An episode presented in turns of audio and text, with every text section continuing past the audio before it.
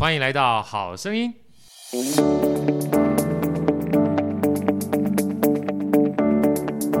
大家好，我是好趣的好哥，欢迎来到好声音。在好哥身边是我们美女主持人 Elsa，Elsa 跟大家问好。大家好，我是 Elsa。今天呢，来我们一个超级重量的来宾，也是我在讲师这个生涯里面非常重要的启蒙老师。让我们用最热烈的掌声欢迎宪哥，先跟，大家问好。好哥好，Elsa 好，各位亲爱的听众朋友们，大家好，好声音，大家好。宪哥啊，其实我想要邀请邀请非常久了。我刚他看他今天就是风尘仆仆过来，其实我有点心虚，因为我刚才讲错这个，这个是 说。口是不是出，出口？明明应该是走电梯的，不小心跟宪哥讲了要去爬很长的楼梯。宪哥，我我对你说声对不起。我最近在重训，这也是我重训的那个菜单之一。我必须讲啊，今天是要跟宪哥聊他的算是很重要的新书。是是啊，我觉得这个新书呢，坦白讲，它不是一本新书，但是基本上是日久弥新的新书，在我心中是这样的感受。我为什么特别开心的原因，我刚才跟宪哥聊，很多人不知道，好哥。呃，踏入这个职业讲师，算是职业讲师啦。别人说我职业讲师，我都有点心虚，因为我才几年的而已。然后宪哥跟福哥呢，尤其包含 Jerry 有一堂基本超级好讲师的课程，算是我非常重要的启蒙。那我必须再说一次，因为我是蛮感恩的，尤其是福哥那个就是教学的技术，教学的技术这一本哈，对我而言的话，我大概整整把它看。完整的看了八次，跟认真去练习，因为每次他都练习，我觉得对我而言很实用嘛，是一个实操性非常重要的关键。那对于这件事情，跟今天要讲这本新书叫《人生准备百分之四十就先冲》哈，也有很重要的关系。我常跟别人讲说，买书这件事情跟知识啊放到脑袋里面这件事情哈。是最小成本的行动力，是，对不对？是，别人数我这么多价值，基本上放到这本书里面，你只要带回家实操，就可以学到别人一甲子的功力。所以今天非常开心哈，这本书我讲说虽然是新书，但已经算是个日久弥新的新书。宪哥跟我们聊一下吧，关专门针对这本人生准备百分之四十就先冲啊，能不能跟我们讲一下他这本书的主要的起心动念跟含义？从七十七个月前到现在，他到底是一个什么样的？过程好不好？呃，我写过十本书，这本算是后期的代表作。第一期的代表作应该是《行动力量》，那是十二年前。对，那这本书是后期代表作，在二零一七年的五月份就得到伯克莱跟金石堂两个台湾百大。那其实我也打算没有要写书，我其实对写书的投资报报酬率是真的觉得很低啦。说真的，对。但这一次是因为编辑他离开原来的出版社，到了时报来。对啊，他也做了一个非常好的业务规划，就是我们讲编辑也是一个好的 sales。没错，他就跟我讲说，其实 到时报也可以出一本，他就把过去这四十篇文章全部整理出来，他直接给我建议，其中七篇删掉，再补十篇，头跟尾再补一篇，其实就可以出一本书。然后就跟我讲，你只要几月几号到几月几号把这十篇补出来，删掉了我会帮你删，然后全新 reorg 就可以做了。我说哈。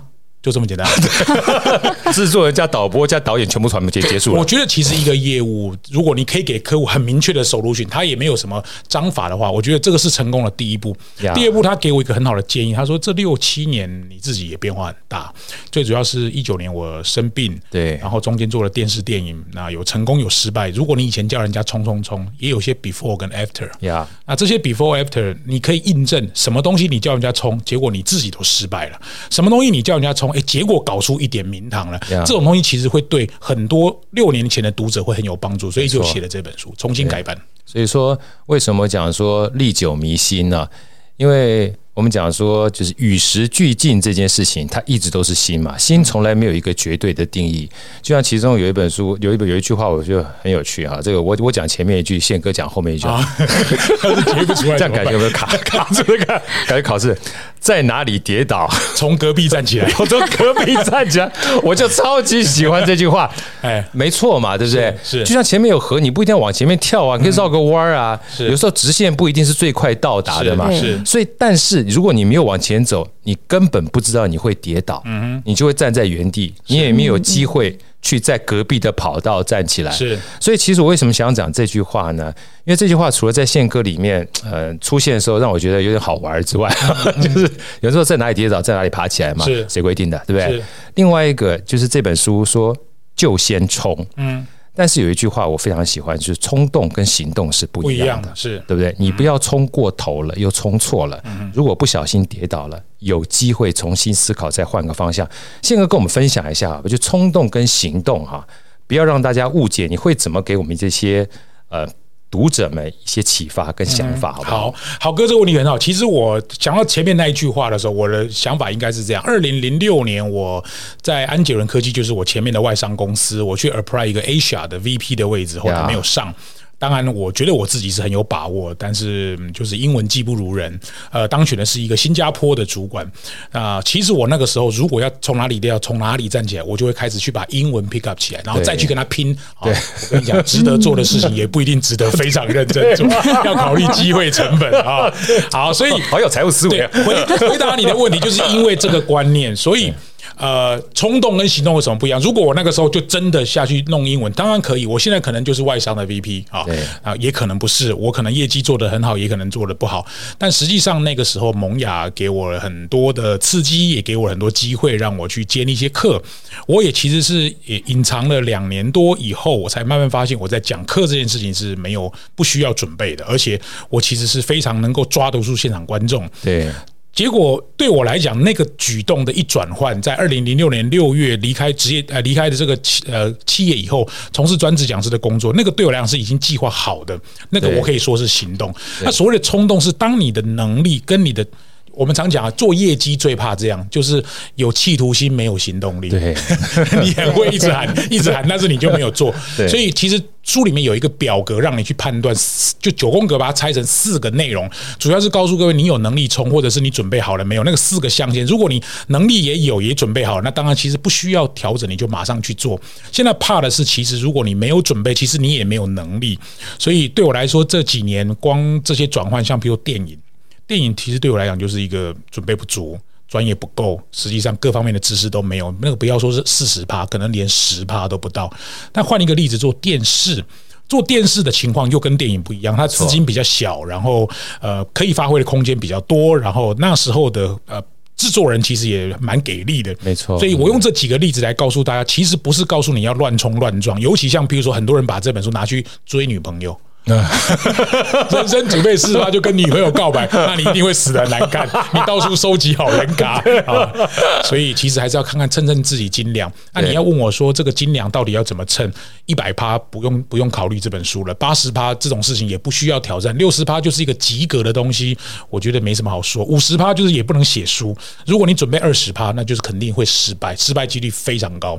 我自己觉得，我人生当中只有一件事情准备二十趴，最后成功的。对，就是我从台达店、中强店转换到信义房屋，那个是一个人资幕僚工作转换成业务类的工作，是。这个类型不一样，工作地点不一样，产业完全不一样，这完全不符合里面讲的三点不动一点动，那个是几乎是呃一点不动，不动其他都动。但是我后来成功是因为信义房屋教育训练很好，然后运气不错，遇了一个好的主管。所以大部分的时间，我大概就是准备四十趴就冲，像比如说做广播、写写专栏、做商周，或者是写书，或者是现在我准备要退休转另外一个领域啊，其实都是差不多四十趴左右的的比例啊。对，其实这个东西啊，又牵扯到书里面有一句话，也是我们以前我们讲说老一辈人，不管是父母亲或者是长辈，常常跟我们讲的。我就是老一辈啊。你算年轻了，但咱们两个同一辈儿，同年吧？讨厌，就有就是每次人家我要想要做什么，你想清楚再做，嗯，你不要不想清楚就做，对不对？这里面有一句话，其实给我很大的一个 shock，就是你想清楚，时间都过了，对，差不多了，真的。回过头来啊，我之前也听到另外一个算是叫做智者，一个印度智者叫萨古鲁，你知道吗？他说，你不要反省，如果你过去基本上。经验都不是很好，能力也不足，你再怎么反省，还是反省过去的不好。嗯嗯，你必须边做边修。如果你过去都很好的话，你也不用反省了。嗯，你很重要的关键是你做着做着，就像宪哥讲的行动，嗯，你会看到不一样的风景，是你才有机会去做修正。宪哥，你们跟我分享一下，除了这句话啊，就是你没有办法想清楚，时间就过了之外，你还有另外两句话。我记我背前面一句你背后面一句好不好又来了 又来了今天来上联下联。先求友再求好。再求好 后面一句是还有什么？啊然后先求好再求大嘛对不对？对对对对对对还好我有背第二句我就觉得你在考我。能不能跟大家分享一下这件事情？有的时候我们讲说一开始就把自己设定成完美嗯。就计划要很完美，一直想要完美。但是完美这件事情的话，其实它是不是一个伪命题？先求有，再求好，然后求好之后再求大。嗯，某种程度上面跟我们刚刚讲想清楚，它是不是类似是一样的很重要的概念？完全一样，因为我们这一辈学管理的是学 PDCA 嘛，PDCA 你注意看。P 就是 plan 嘛，啊，D 就是去 do do 嘛，就是就要去做嘛，对，C 就是 check 嘛，对，就有点像我们讲摸石子过河，对，摸石子过河的概念是你不你这样看你是根本不知道那里可不可以过河，嗯、所以是边做边改，边做边改。如果真的很深，回过头来赶快不要下去，对，不要被淹死了。这个逻辑其实是差不多的逻辑。所以我自己在做很多事业规划的时候，差不多的想法都是这样。那 PDCA 最重要的是你要能够 check 完毕之后有 action。所以用好哥的话来讲，就是嗯，我随便举例啊，就是我那时候跟 Jerry 一些朋友一起合开的餐厅，没错。餐厅当时的想法是运动餐厅，我们都喜欢棒球啊，有一个聚会的地方。可是做着做着四五年，可能也转型。那你说我们会真的转型到帮人家办？求婚吗？哦，譬如说像这样，我本来以为是看棒球场合，最后怎么场地都拿来用来求婚？就举个例子，谁叫你做的这么漂亮？或者是我跟福哥开这个说出影响力或专业解报力，类似像这样课程，哎，最后怎么转型到可能也会帮我们的子弟兵开课，类似像这样。或者我们再举大家比较熟悉的例子，这个呃大大学院或者以前的世纪智库 Smile，在刚开始做线上课的时候，怎么会想到五六年、七八年之后转型做商战管理协收学院？但是你的核心价值不变，还是教育嘛。所以我其实会鼓励年轻人或者是创业者去想好你是谁，你可以做什么，什么是你的擅长，什么是你的劣势，什么是你不足的地方，然后你可以跟谁有一些连接。这些东西其实都是可以帮助你把四十趴的把握，能够想办法在冲刺的过程中想。办法越垫越高，好，其实人生没有这么多准备，因为完美本身不可求。举个例子来讲，我真的要去 apply 金钟奖好了，你认为我金钟奖交出去的稿子或者是声音就是一百分完美吗？我跟你讲，五年之后回来听，你会觉得妈是声音有多烂，还是好声音的声音比较好啊？你刚这样讲，我都已经觉得开始汗颜了。你还要把我丢出去，我才拍谁？你看你写书的你就知道，像我二零一一年写的《行动力量》，那时候是代表作，那卖三万多本。现在回现在回过头来看。没有很好，那你不要这样讲。对，你这样讲，我们都汗颜会丢到丢脸丢丢大。我那时候觉得那是我的代表作啊。可是我想提醒大家，就是与时俱进。你刚刚讲那个观念很重要。对，国家在进步，社会在进步，公司在进步，人也要进步。没错，我们说不能像吃饭吃的越来越多，然后体重越来越重，其实脑子里都没有在进步。我当然认为那时候很完美，现在回过头来，它当然还有一些可以改的地方，所以完美不可得啦。对，可得的是你要与。昨天的你跟今天的你比起来，今天要比昨天更好。啊对，每一点点基本上进步的话，其实你今天比昨天好，明天比今天好，你基本上就就很强了。你不要说完美，就先求再求好，你越来越好，能活下去，基本上都很伟大，事类就算了，对不对？你只要开始变好就很好。然后其中啊，在过程当中，我要把刚才这个问题再往前延伸一下，就是说在哪里跌倒，从另外一个跑道站起来。那人就说：“那不就是放弃嘛？”可是很多人跟我讲说：“一定要坚持啊，对不对？”那放弃好像不是很好。那在这里面又有一句话又提醒我，我也想请借这个机会啊！你怎么背这么多？而且不用翻书都背起来了？这这必须的啊！这宪哥的书一定要好好认真啊！是放弃有的时候是另外一个开始。是是，你知道这句话其实给我一个很大的疗愈，就是我们通常把放弃这两个字看得太重。嗯。啊，因为我看到这句话，为什么这样很大聊？因为刚好前一段时间，那个邓惠文医师啊，他问我，因为他他知道我跳国标，你知道，然后我说，哎，你怎么现在把国标放弃了？我说，人的时间有限啊，就跟这个宪哥讲说，我们管理的是不是时间，是管理重要性嘛？那重要性很重要，你在每一个时间点，你会有不同的喜好啊，你会有不同的喜好的话，在你心目中的重要性会排比啊，对不对？那我在十年前的话，我可能喜欢跳国标。可现在我发觉，哎，我想去试一试骑脚踏车上山，有没有？那这时间花了很长，我就必须把国标放到旁边了。所以有时候不是放弃，嗯，它是放下。可是回到职场上面，很多人就对自己过去曾经学到的东西，一旦换了一个新的时候，他会觉得有放弃，你知道吗？那宪哥在这里面提醒大家一件事情，就是放弃。有的时候是另外一个开始。宪哥能把这样的一个延伸啊，跟大家分享一下，好不好？好，我为什么会跟刘幼彤这么好？就是因为他的逻辑跟我一样，就是勇敢试，也要勇敢放弃。没错。呃，我们都是像好哥是学财务，我是学经济的。这个经济学里面，呃，这个学习成本，我们都会谈说，值得做的事情不一定值得非常认真做，要考虑机会成本。机会成本就是当你 A、B 两个选择的时候，我选 A，没有选 B 所带来的好，我所所带来的损损失，这就是机会成本。没错。用你刚刚的例子来讲啊，我就用一个最清楚的例子，大家就马上可以理解。二零二零年，我拿到文化部的一千万辅导金，这个电影的名字叫《阿星》啊，我是公司的负责人。二零二一年的五月十七号，遇到全国三级警戒，当时也遇到了很多呃七七八八、枝枝节节的事，当然有很困扰。男主角、女主角、监制、编剧、导演的合约全部签了，所以我已经花了，还没有开拍，我就花了三百多万。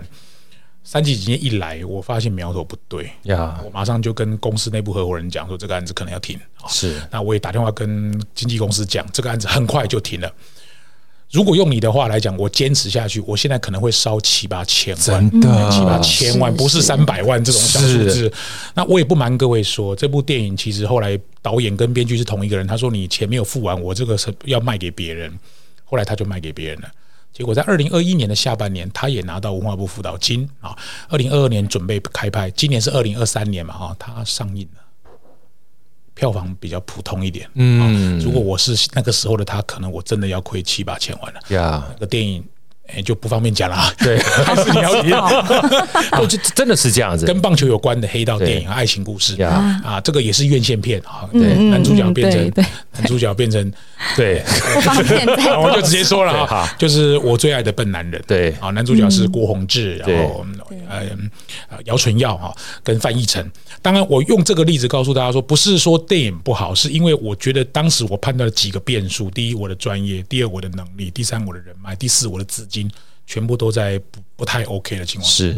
真正压垮我们的最后一道稻草，就是合伙人内部是意见不太一致的，所以我其实就当场决定，很快哦，三天之内我就决定这个案子要 fail 了。呀，那很快的就合约该签的就把它签，解约要亏损的就亏损，跟当时赞助我们的人报告。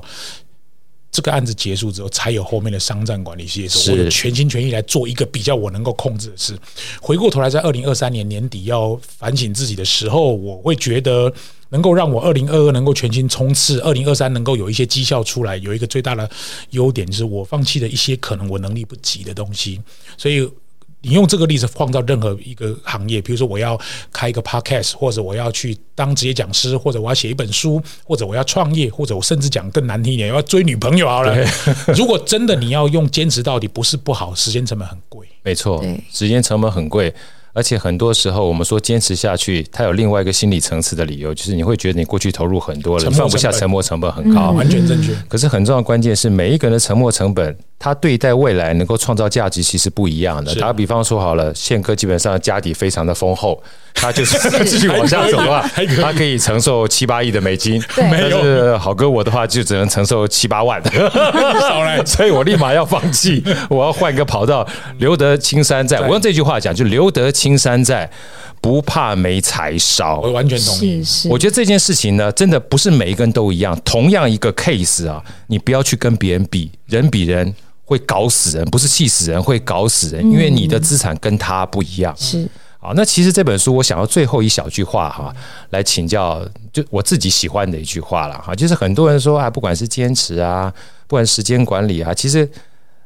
在宪哥这本书里面谈到很多东西啊，就是要你基本上很认真啊。我自己个人总结，但不要太认真。我所以不要太认真，要把生活的趣味性也放在这里面。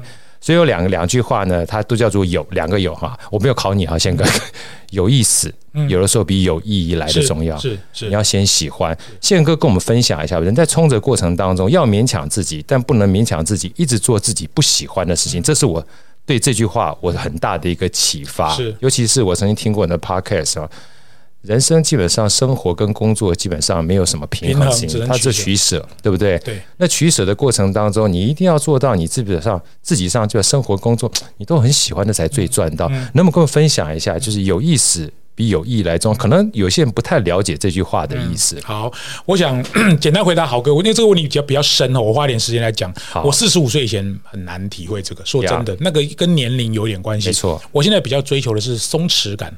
不是说皮肤要松弛，松弛。你刚刚一讲到，我突然想到肚子，肚子松弛。我比较喜欢追求说，你认识我，你大概知道我是一个比较比较严严谨，然后一步一步这样，时间都卡得很紧。对。但是我现在比较追求的是松弛感的原因，是因为我父母亲都走了。加上我两个儿子都大学毕业，说真的，我其实只要不要造成我小孩子的负担，身体顾好，我应该有很多可以做的东西。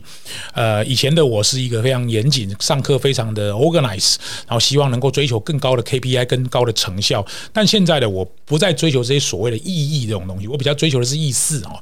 若非如此，我最近不会去做什么重训啊、骑马。哎，我也在做重训呢。我就是其实在练这些东西，因为我看骑马好好玩的，好好玩，对，好好玩，很难的，很酷，看起来很简单，其实非常。我觉得你现在比较像蒙古人，我比较不太像，我是蒙古人，你知道吗？我知道，对啊，我很难控制，对呀，哎，对啊，因为我其实是有听说一些观念，因为我有男性射物腺癌嘛，所以就是因为这种病的关系，所以你要在那方面多多去去锻炼那方面的肌肉。对，那我自己其实是因为喜欢旅行，然后喜欢听音乐，喜欢跟人家交谈。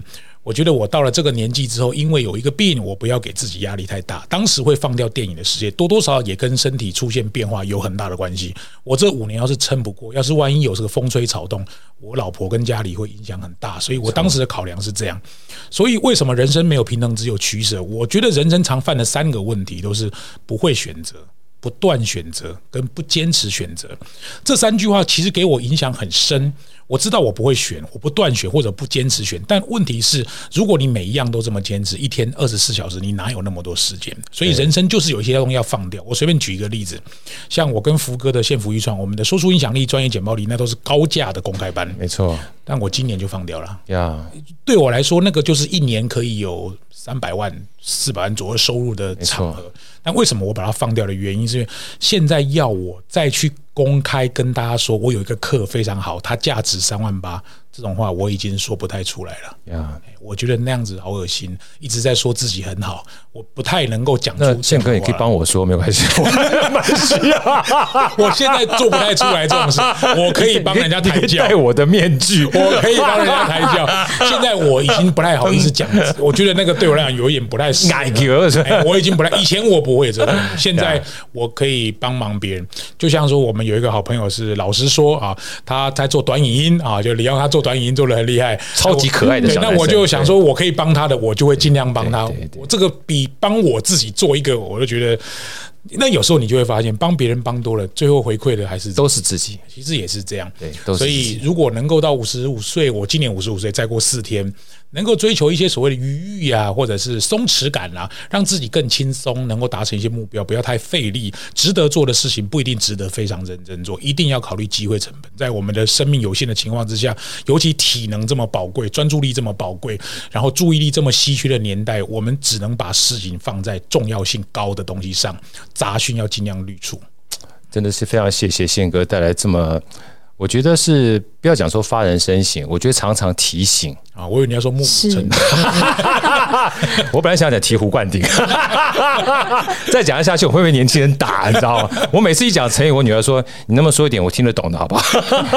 不知廉耻，对啊，什么玩意儿，对不对？礼义廉耻，不知廉耻，真的有余裕这件事情很重要。专注力跟注意力是非常稀缺的。我最近才看到一篇报道，基本上以前是三十分钟，后来变十分钟，变一分钟，现在八秒钟。哇，好奇怪，我是要求啊，讲个八秒钟，我话都还没说，笑容都还没展现出来，就被人家评比了，你知道？但是有意思，真的比友谊来重要。我觉得松弛某种程度上面，就像人家说的，回到年纪越大的时候，这个智慧啊，其实跟自在两个字要绑在一块儿。我觉得当你很自在的时候，年轻的时候没有办法，有时候必须要拼，你必须要冲，但冲的过程当中不一定要非常冲动，是。啊，试着不断的一边往前走一边修。走了四十呢，某种程度上面你还留有余裕，这样子还有智慧呢，在后面的时候，就算你放弃了，你还有一个新的开始；就算你跌倒了，啊，不要怕，旁边还有赛道，哈，不是水道。非常非常谢谢宪哥带来这本非常智慧的新书《历久弥新》的新书，让大家一看再看，与时俱进，人生准备四十 percent 就先冲。我特别要念一下这个副标题：掌握专业。运用天赋，不断练习，抓住关键变数，想拥有百分之百的人生，有四十分把握就先冲。谢谢宪哥，谢谢豪哥，谢谢谢谢谢谢谢谢，感恩，好，谢谢谢谢。接下来要那个第二集公式列出来，第二集公式就是优势加动力，挂号乘上连结除以低谷，然后中挂号使命。这么长，四天之后就要出了，这个叫《极限赛局》，二十三号。对，今天已经书风已经出来了。我很喜欢你的书封。所以你跟铂金了，所以铂金跟你讲了，我是铂金跟你弄了吗？是，哎，应该是说我先从 Andy 这边知道，我今天约了你，然后我跑去问铂金说，听说宪哥要来，啊，那可不可以我们干脆搭一场？哦，好好好，原来啊，这样这样，宪哥你就不用一次跑跑跑很远了。好，这样我知道。但是铂金是天下我是天下杂志的员工。隔壁棚的，我是隔壁棚的啦。不止隔壁棚，是对面棚。对面棚。那我是负责线上线上课程。那你跟那个罗那个那个阿胖呢？阿胖很熟啊。阿胖也是，他坐我对面。哦。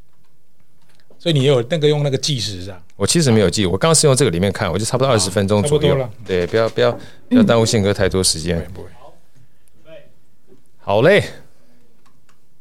三二一。大家好，我是好趣的好哥，欢迎来到好声音，在好哥身边是我们美女主持人 Elsa，Elsa 跟大家问好。大家好，我是 Elsa。我们今天呢又邀请到好哥心目中的偶像，我的导师。宪哥来到我们现场，先跟大家问好。嗨，好哥好，Elsa 好，各位好声音的伙伴们，大家好，我是谢永宪。啊，其实跟宪哥每一次聊天呢，其实都是我讲自己讲的淘宝啊，不是那个 大陆淘宝啊。因为其实宪哥呢，不管是在影音上面，在书上面，都会有非常多的启发。尤其是在我当讲师的这条路上面呢，我觉得很多的时候跟着很厉害的老师这件事情，可以让你少走很多的冤枉路，尤其。我最喜欢宪哥在他的书里面常讲到，他说很多 HR 说，你怎么这么会教啊？啊，诶，那个宪哥说我不会教，听了就很想矫情一巴掌打去。啊，家里还你还不会教？那为什么宪哥会有这样的一个叫做回复呢？请大家去看《人生准备四十八就前冲》，留一点悬念啊，因为很多的时候你要从观察到洞察很重要。所以观察到洞察呢，你要带着答案去找答案。什么叫带着答案去找答案？就是你要知道，别人基本上脑袋里面装的不是你看到的而已，他有他自己一套智慧架构。而这套智慧架构一旦学起来之后，你刻意练习，也许你不会变得跟他一样。毕竟人的一生当中会有非常多的变数，是。但是你可以学，所以很多的东西它不能教，你可以学。你只要想学的话，会走出你自己的所谓赛局。那我知道宪哥最近要推一本非常棒的书啊，这本书呢，这名字好像跟宪哥有点关系。我刚才就搞火苗，大家可能不知道，好哥的第一本书啊，叫做《好懂秒懂的财务思维》，可能是线上线上刚开始的。对，但这个我我应该可以可以剧透一下，这个课的这个名字一开始是宪哥取的，叫什么？叫什么？好懂秒懂。宪哥本来是要用我的好字的，是。后来基本上谐音就是那好懂秒懂，后来一下子就爆红，所以后来每次什么好懂秒懂的逻辑啊，好懂秒懂的财务啊，其实宪哥基本上蛮会就是创造这个叫做口碑啊，套套一句华山老师讲的，就是华语华华山老师能够让客户用一句话说出你的好就是口碑，你知道吗？超级厉害，运气好，懂秒懂。今天再次致上无限的感谢，谢谢宪哥。这一本书啊，就是我们算是先发，我们所以先发。就是还没有真正发言之前，就能够访问宪哥，看到我第一个来上了 Podcast 就是真的特别感动。我们极限，我们极限运动，宪哥跟大家分享下这本书的书名好不好？怎么开始的？其实极限赛局，当然书名一定是最后取的啦。我们是说真的，我没有太多时间写书，是呃，我要把时间花在更有效的事情上。那天下文化给我提了一个非常好的 idea，因为这本书里面最后会后记的地方会写，天下文化追了我九十八个月，从二零一五年的十月份，我在天下文化的远见华人精英论坛写专栏，他们就一直 push 我出书。其实那时候我跟城邦媒体集团的关系也很好，现在也一直都很好，我也没有想要再写书。结果写了十本之后，其实说真的，他们过去给了我很多的机会。对啊，我今年的五月份去上了远见 On Air 的 Podcast 之后，我一出来，社长带了一群人在门口堵我，七八个人 坐在桌子上，一起挂麦。我说我真的没有时间，不是说我不跟天下文化不合作，我没有空，我也没有想要出书，我也跟很多人讲，我不想爱出书，我签给你，我会对别人很不好意思。他说你不用写啊。你用说的就好。我说啊，我说啊，哎呀，这个是高手，来给我写，他就跟就记者给我，所以后来我答应这个 solution，所以我在今年的七八九月，大概有两个半月的时间，记者就跟着我十二天，我去哪里他就跟着我去哪里。然后大概坐下来访问的时间超过三十个小时。呃，我跟他从完全不认识到有一点点默契，说实在，这是很完美的体验。呃，他的文笔真的很好，然后也看到了我一些我自己都没有看到的东西。嗯，说真的，天下文化给我了很多的资源，不管是过去给我资源，或现在给我资源，都是帮助我很多。所以我我当然这本书算是我的前传了。好，如果我人生能够活个七十岁，我也不太敢我讲说我一定到可以活到多少，但是这算是我的前传。我希望把这个东西当做一个里程碑。这里这本书以后，我就不再为钱工作了。我希望为我的使命，为我真正想做的事。以前我也很辛苦，做了很多可能我喜欢或者我不喜欢的事。我希望这本书就化开啊，在我五十五岁生日当天要正式出版。嗯，我很希望这本书能够带给我另外一种不同的体会啊。对，我觉得大家可能刚才听到有两个非常重要的关键字，呃，五十五岁之后，其实我觉得现在目前。就我认识的宪哥啦，你一直没有让我感觉你是在为钱工作啊。因为坦白讲的话，你赚更多钱的工作，对，我也基本上帮好哥赚钱过。这样这么好，信不信？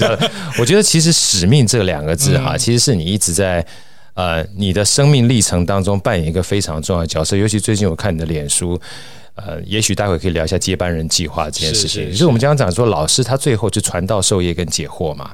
那其实传道虽然放在第一个，它不见是一开始就做的，是啊，因为一定开可能从解惑开始，然后授业，到最后的话，真正一旦顿悟的，从智慧就是智慧开始启蒙之后，他就开始就传道了。所以其实使命这件事情很重要。而在这本书里面呢，我觉得宪哥很贴心啊，他用一个简单的公式，把这整本书里面我刚刚一开始讲的带着答案找答案，你可以放在脑袋里面把它记住，然后可以随时拿出来做消化。做反刍，宪哥跟大家分享一下这个公式，跟这公式所代表的主要的一些要素和这本书的重要架构。好，其实这本书就谈五件事啊。对，这个是记者访问我整个三十小时结束之后，我们一起讨论出来。他认为我之所以能够有一今天一点点成绩，可能是把极限赛局想办法量化到最大值。虽然我们这里面不能套进任何一个数字，但是观念就是这个观念。啊，它一共有五个 part，第一个 part 就是优势。第二个 part 叫动力，第三个 part 就是连接，第四个 part 是低谷啊，第五个 part 是使命。那各位听这个公式，你可以简单记一下，就是挂号小挂号啊，优势加动力乘上连接。好，你你只要看这个公式，你就知道。优势跟动力不等于零的情况之下，连接越大，越大，这个值就越大。好，那我如果连接不好，我优势跟动力其中要有一个好，比如说我有很强的优势，比如说我的英文很强，或者我写作能力很强，或者我的运动能力很强，这个也可以。你优势没有，你动力很强，比如你很喜欢赚钱，很喜欢出名，很喜欢出风头，很喜欢怎么样？其实就是挂号优势加动力乘上连接，这是分子。好，分子只要越大，一定就越好。没错。那分母叫低谷。所谓低谷，是因为呃，刘子宁他就发现我自己在面对低谷的时候，那个耐挫力还蛮好。比如说我得癌症，对，呃，我父母亲过世，然后一一连串的打击，再加上我有很多，我待会可以跟大家讲，这些低谷其实没有把我打倒。所以低谷只要越深，你的分母就会越大，越大整个值就越小。低谷只要越久，你的分母也会越大，只要越大，这个值就会越小。所以换句话说，人遇到低谷的时候，要赶快爬起来。就是我们讲的正面思考，然后你把这个公式写一下，低谷在下面，优势加动力，挂号乘上连接，这个使用中括号框起来，右上角的指数位置就是使命。好，这个使命很简单，二的二次方跟二的十次方数字一定不一样。对，所以呢，如果你的值都不大，使命很强的人，通常这个成就会很高。现在我认识有很多人，不管在政治领域、文化领域、体育领域、音乐领域，他们可能赚没有很多钱，优势也没有很多，低谷其实也蛮深。可是他的使命感一旦够强。现在书里面写的代表人物就是严长寿，我一直是很欣赏他，我也很崇拜他。对，他其实有很多机会可以在中华民国任政府任何一个单位做官啊，他最后选择都没有。他希望付出在台东的偏乡，我觉得这就是一个很好的价值。好，那每个人的价值观可以一样，可以不一样，这个也砥砺了我，希望能够做出一些贡献，对台湾社会。呀，宪哥，我能不能请教一下哈？其实像你刚才讲的时候，我们讲说优势加动力乘上连接处于低谷，然后基本上指数型的是使命嘛哈。其实就我个人而言的话，也许我们到这个年纪哈，就是可能慢慢慢慢可以浮现自己的优势在什么地方啊？那动力呢，可以靠努力。可是很多的时候，像一般年轻人会讲说，哎呀，现在目前。未来是没有希望的。所以没有希望的时候呢，我就躺平了。嗯嗯、在这种躺平的情况之下，他甚至连去发掘优势的机会都没有。嗯、你会怎么给一些建议哈，让他能够在这样的一个公式的最基础里面？因为如果优势加动力是零的话，其他所有都就不用看了，就不用看了，不用看了，对对对，对，对。所以我想，我们就是以这个公式来去看。因为我刚刚听完之后，其实是个非常好的逻辑渐进。因为所有的优势跟动力在自己身上。对。然后当你，你是可以控制，你是可以控制的。然后到了连接这个东西呢，你是必须跟别人有关。就是我们讲的，一个人可以走得快，一群人可以走得远嘛。可是回过头来，你要再去看待跟别人连接的时候，还是要回到你心态，也就正念思考。当低谷就算没有低谷，你的脑袋里觉得是低谷，那就是低谷。是，所以你要把这个低谷的时间变得越小的时候，它才变大。嗯。然后你要有一个让你可以走得很远的使命，你才会从一个人变成一群人，然后时间可以去复制。所以我想说，就这个小瓜号里面，能不能给我们一些提点啊？就是优势跟动力这件事情，怎么可以从无到有？而且这两个呢，其实你刚才已经有说了，我只想说再多说一点，就是优势也许不见得很好，嗯，但是后天你事实上可以。动力努力一点嘛，对不对？啊，大概是这个样子，好不好？呃，优势其实书里面的第一篇谈到，就是我小学的时候，妈妈给我学很多才艺，对，像学书法、学作文、学画画、学音乐、学很多七七八八、奇奇怪怪的东西，呃，最后都是我都没有在做了。我就回去跟我妈，害我好认真听，这个我不学，这个我不学。你是在我讲脱口秀是不是？哇，给我学好多，但是我都没有在做，对，我都没有在。可是我妈就是没有给我学演讲啊，对。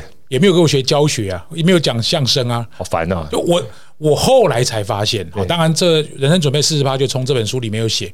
我后来才发现，其实我这些都做的不是很好。譬如说我字写的难看，我不太会画画，音乐我也普通，成绩也没有人家好，跑步跑人家快，球打得没有人家好，长得也没有人家帅。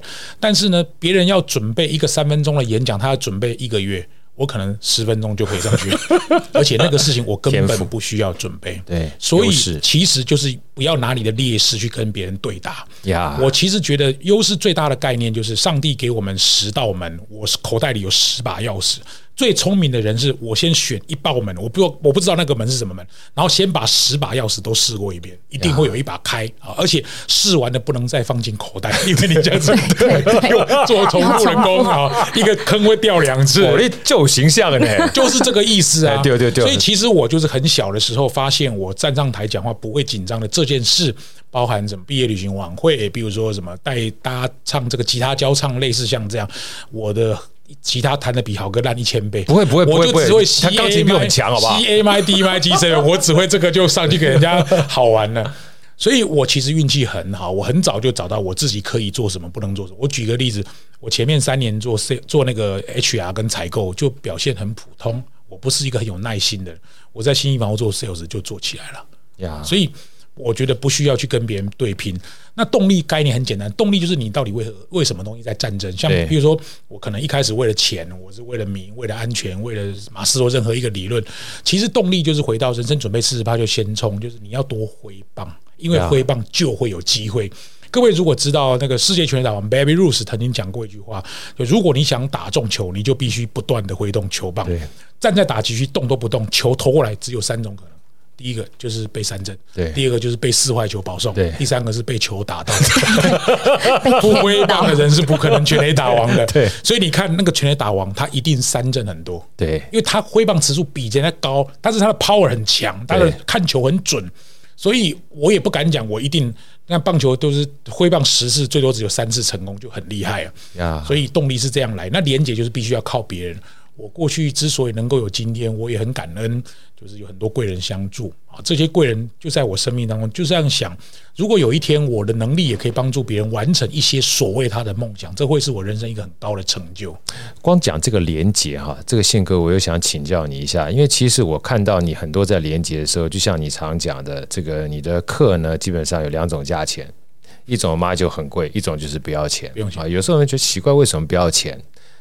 呃，待会儿你可以再聊一下。我知道你为什么不要钱哈，而且就像你说的，很多的时候呢，哎呀，活到这个年纪哈，可能就是要松弛一点啊。所以说，这是不是皮肤松弛，就是说，就是哎呀，想做一点自己做的事情，有当然会跟着使命有关系啦。就接班人计划，你常常会无私做一些事情啊。那这些东西可能会有人说啊，你干嘛基本上帮这些做做这些东西哈？你又没赚钱，对不对？其实这件事情跟连结是有很大的关系的。所以你能不能跟大家分享一下？因为很多人就是我常觉得说，哎，我跟你认识换个名片，我跟你认识基本上就好像是连结，但连结并不是握手，连结并不是换名片。连接并不是我认识很厉害的人就代表我跟你连接，那差很远了。是跟大家分享一下好不好？书里面提到了一个连接的 hub H U B，H U B 你可以把它翻成枢纽，也可以把它翻译成集线器。好像比如说我们那个插头有 U S B 要接出来，那个就是所谓的 hub 的概念。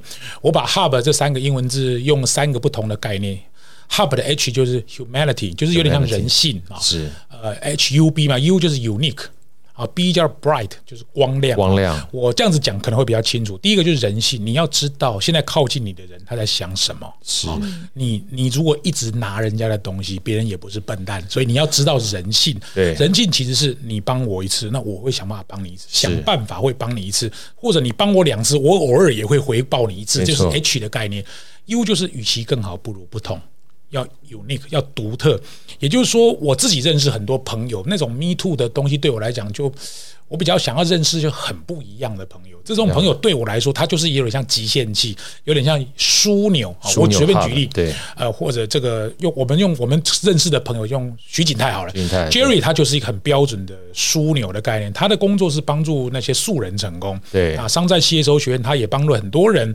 那很多人都说，哦，我认识 Jerry，我认识 Jerry，可是 Jerry 也不见得认识你啊。对，所以那个就是一个有那个他，他的确是很有想法，很有能力在这方面。是第三个就是光亮 bright，有点像是说你的存在是可以照亮一些人。我可以帮你打光，我可以当主角，我也可以当配角，我可以当主秀，我也可以抬轿。这种工作其实就回到呃这个。大家最近很喜欢讲啊，就是我们，我想你也认识，就是那个艾瑞克哈，艾瑞克，艾瑞克，艾瑞克讲泰戈尔里面的诗，把自己活成一道光，对，因为你不知道谁会借着你的光走出了黑暗，把自己活得更良善，因为你不知道谁会借着你的良善走出了绝望。对，如果我们的存在能够帮助别人为先啊。不要满脑子想着自己。我自己很喜欢一本书，就是塞门西代克写的《无限赛局》哈，《无限赛局》里面有个经典的名言，他说：“其实就是服务者本身不能自己是受益者啦。对，如果服务者本身自己想要得到好处，那这其实就不是一个完整的贡献。所以，也因为我们看了很多书，认识很多朋友，我就把嗯这种。枢纽的概念用这三个东西来想，那我就想我的工作可不可以我结合 A 跟 B，然后串接资源，我中间是无私的，只要我愿意帮忙这个人。对对，所以我也期望自己有一天能够成为别人的贵人。如果有人要出书，他不知道出版社，我帮他介绍；有人想要录音，他不知道哪里有一个好的场地可以录音，我帮他介绍。对我来说，那可能是我的举手之劳，对，可能是别人的无能为力。我觉得这句这句话哈，其实我刚正想问这个。本来想考考一下宪哥，你给我讲出来。可能是我们的举手之劳，但是可能是别人的无能为力。所以有时候不要小看自己的叫做小善啊。勿以我们先讲说勿以善小而不为嘛。你觉得善小，可能基本上他就需要这五块钱跟十块钱，他就有办法为一餐的为生，你知道吗？有的时候你搞不清楚，这把爱传出去啊，就是因为你这个。叫做小小的一个小善举啊，所以这个东西的话，其实千万不要小看这个连结啊。我就记得我曾经读到一本书，他说人来从人人脉从来不是你认识多少人，而是你帮助多少人。对，那我就讲说，这就跟那个存钱的概念是一样的。那刚刚宪哥就讲嘛，就跟 humanity 是一样，你不要一天到晚觉得你好像占了便宜很开心，嗯，那在存提款啊。对对对，那有一天会变成零的，会变零啊，对不对？可是你要想到一件事情，真正最大的财富是存款啊。所以你一直帮助别人的话，你在一直存款，你一直存款的话，这件事情它会孳息的。哦，对对对，这样说很现实，复利。所以不要小看连结这件，连结从来不仅仅是认识而已，真的是透过用比较。功利啊，因为我另外一个好朋友这个杨世一兼职大师，他说有时候功利跟现实不是一件坏事。你只要想着你一直帮助别人的话，就是存款的话，某种程度上你将来才有提领的机会。我来讲一个跟录音有关的事情，好啊，书有写到哈，这个事情其实就最近才发生，因为二零二一年那时候你应该印象很深刻，全国三级警戒，三级警戒，所有的录音室、广播录音室通通不能录音。是那个时候要录音也要戴口罩，而且要很严格严格啊。对，那时候有一个作者就来拜托我。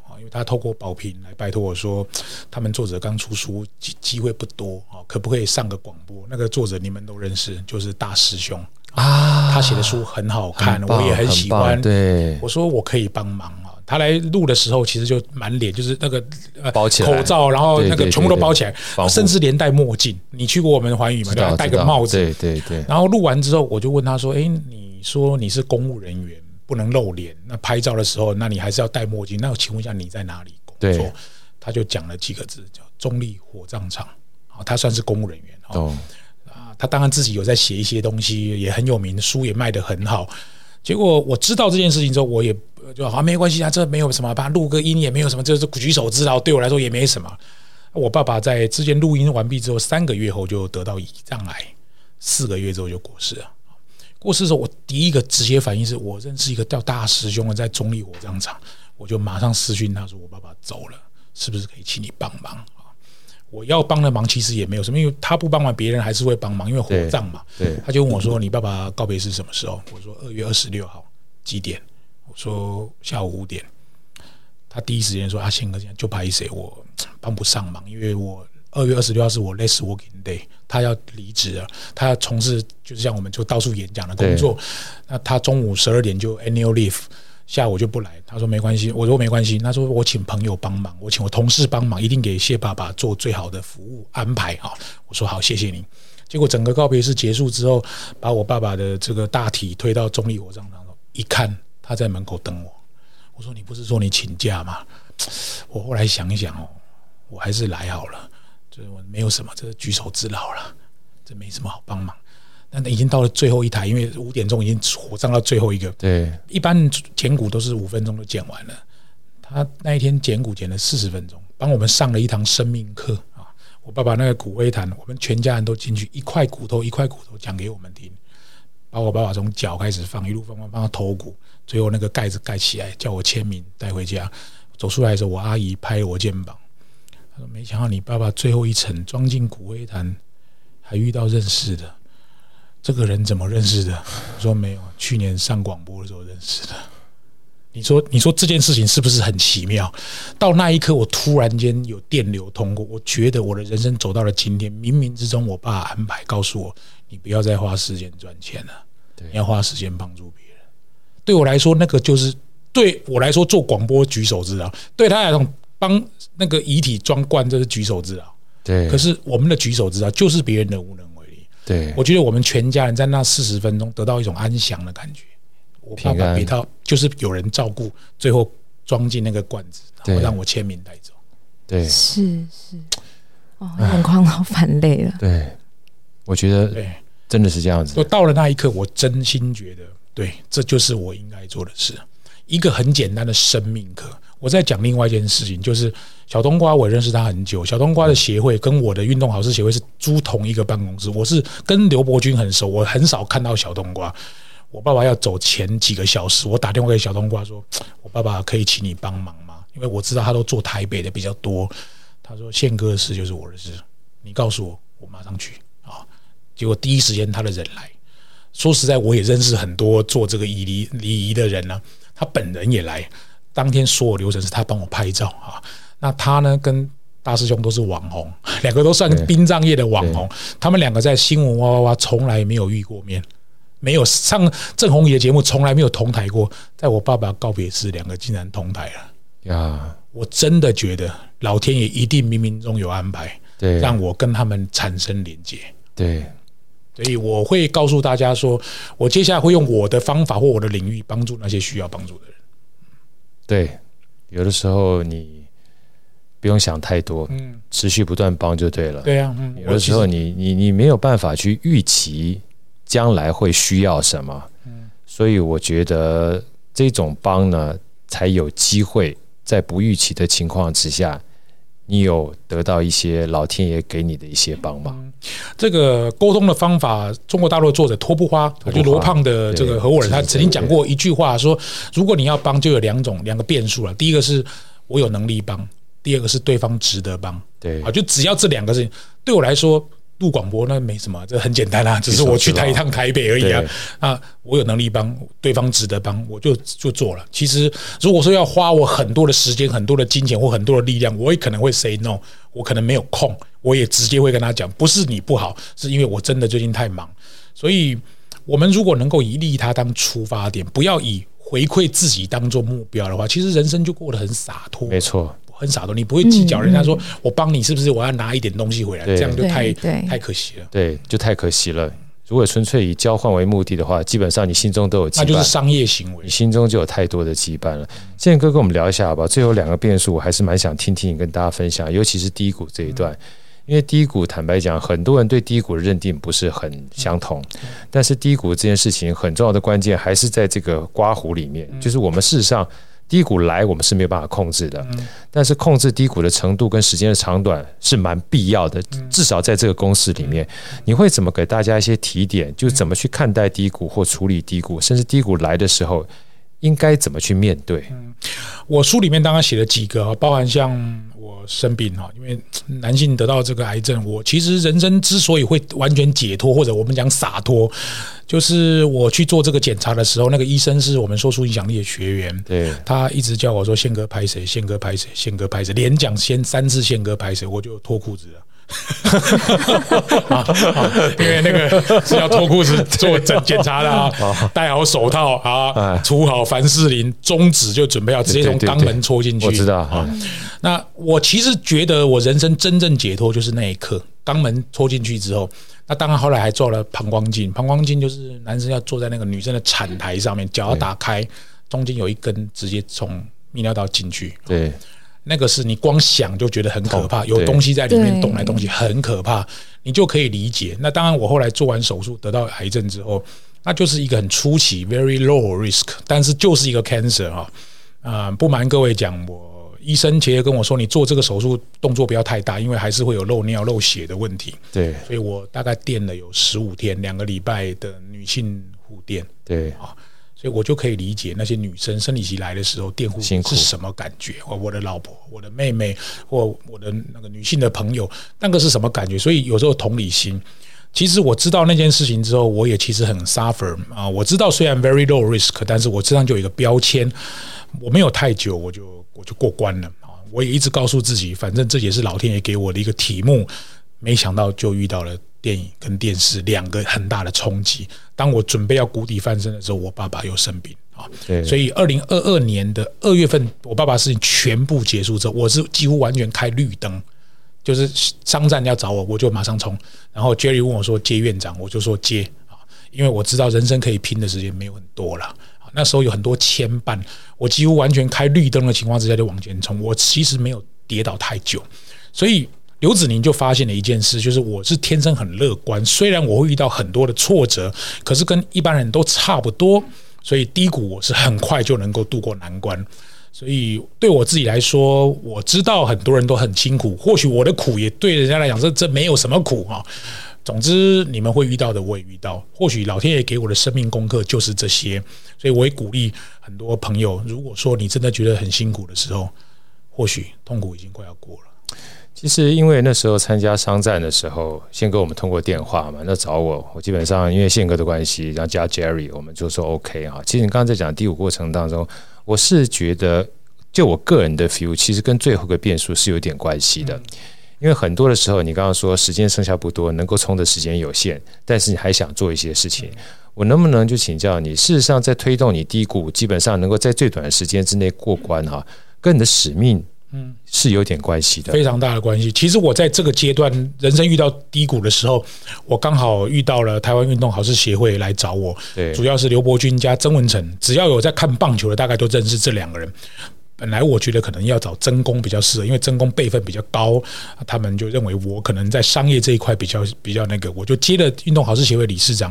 当然，我这样一路走来，我也不知道我们会从一个纯粹慈善的 NGO 变成一个以推动运动外交、运动弱势扶助、运动平权为主的社群团体。是我们今年办了一个女性的摄影大展，蔡总统亲自来出席，然后呃副总统这个赖清德本人还录音来告录影来告诉我们祝贺。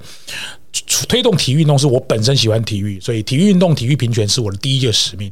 第二个使命就是演说能力普及化啊，因为我常年在做演说的训练。对。怎么样把话讲得精简有力，然后能够打动人心？这件事情是我觉得年轻朋友应该要特别学的。简报技巧是职场最不公平的竞赛。对，两个人都很认真，一个比较会讲，一个人就出头了；比较不会表达就吃亏。第三个当然就是精致教育训练。我自己走跳了很多大企业，好哥也在。嗯，有些你也知道，就是消化预算的训练，没错，或者是心不甘情不愿的训练。我我也是有时候觉得那也是很浪费时间，你不要浪费我时间。这种课我已经不想上，我想上的是真心对他们有帮助，而且我能够提出解决方案的。第四个就是我们自己能做的，就是阅读的普及化。所以我推动这样阅阅读或者精致教育训练，或者是演说能力普及化，是台湾运动平权。是我自己，如果说能够到时间终了，可以好好做的四件事。我接下来接班人计划就是以接这四个位置为主的人开始挑，那他们也都不用付钱给我，也不用叫我师傅，你也不用说你是我徒弟，反正我做不来的，我就叫你去做；我推动不动的，我就叫你去推动。通常拜师还要付钱给老师，我不缺这个，我拿一百万出来，我自己拿一百万出来，来帮助这些你们想要推动这些事情。我给你们资金，资金虽然不多啦，就帮助你们一些。宪哥能不能再慢慢的说这四件事情给我们大家听一次，好不好？运动平权，我是跟运动、体育运动有关的。一个国家要强，体育运动一定要很强，这个我可以帮上忙。第二个是演说能力普及化，演说能力演说能力普及化。第三个就精致教育训练，精致教育训练，我不要那种就是有我没有我都没都无所谓那种什么老师去都可以的课，我不太想要接的。第四个当然就是阅读能力，阅读能力，因为台湾人一年只看两本书啊。就是 Notebook 跟 Facebook，你你知道吗？你今天基本上已经搞得我像脱口秀的这个粉丝一样，我好想认真听你讲哪两本书。林北你被胡阿贝写 Notebook 跟 Facebook，害我刚才很认真的表情一下顿间化为乌有。所以其实我自己是阅读的受惠者啦，因为读大大读书的关系，我自己受惠最多啊，倒不是那些什么拿了多少版税，我自己。自己是真的收获很多，因为看了很多书，我也学习很多。我也觉得，如果你愿意花一点点时间在阅读，那是很便宜的投资啊，真的非常便宜。对，所以听完这个宪哥这样讲之后，我心目中想的接班计划，其实就是个新传的概念。是是是，对不对？而且我不希望人家付钱给我，就是我我付钱给你们，然后你们想做什么，你就去做，拿我的钱去做，然后开发票跟我请款，我就会打算。我打拿一百万出来，可能百分之七十就给这些学生，或者是他们去帮我执行一些任务。但是你要有 proposal 给我，可能你们做一个节目期末的学习报告，然后我会比赛，你哪个案子成效比较高的，我可能提拨百分之二十当奖金，那百分之十可能就是一些行政开销，或者是租场地、吃便当、吃吃饭这种钱。一百万应该很够了。我也是，诶，非常棒。就我觉得这个只是抛砖引玉，如果做得好，说不定我二零二五年可以做更大一点点。呀。对，我觉得这个东西抛砖引玉，其实带有一个非常大的新传的种子的效应。就像我们一般创投讲说种子基金嘛，很多的时候呢，你可以讲说创投，我们讲说投创，就是你投资之后让别人有创业的开始，意思是差不多的，对不对？他一旦开始之后。我们不要讲说全部都成功，但只要有开始，它就有成功的机会。嗯，这就跟之前上面一本书《人生准备四十就先冲》是一样的。如果你从来不走的话，你怎么知道前方会跌倒？你也不知道在其他跑道里面会站起来嘛。所以，其实今天宪哥带来这个极限赛局啊，我们大家再重新在脑袋里面可以试着把这样的公式给记一下啊，优势。加上动动力，这个东西基本上一个是你本身天赋具备的，一个是你后天的。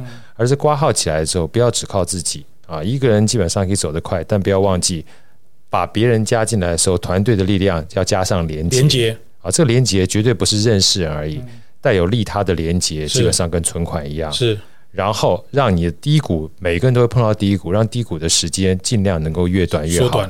上面这个价值就会放大，而听完宪哥刚刚讲完之后，我觉得最外面挂号上面那个指数啊的使命，其实有机会帮助我们递过、度过这个低谷，让低谷呢可以变成呃，我们讲说 hub 那个 bright 是是，啊，因为你的低谷某种程度上面是阴暗的嘛，嗯，但是你想到你的使命的时候，你就会觉得有光亮。是，所以我希望大家能够把这个极限赛局的公式放到自己心中，试着把它记一下。嗯、非常好。或许你每一次在想到你的人生的时候，你可以在这这个五个里面啊，它的主要的要素去看看哪一个东西，你把它给补齐之后，你走起来。呃，不能讲说比较松弛啊，就比较 比较自在。嗯啊，真的非常谢谢宪哥给我们带来这么棒的一个智慧的书籍，也谢谢子宁啊，跟天下带来这么好的一个共创啊。我觉得这个共创也让我们很多的年轻朋友，呃，在未来不要躺平的文化或内卷的文化里面，可以找到一丝的希望。非常谢谢宪哥，谢谢，谢谢，拜拜，我们下一集再见。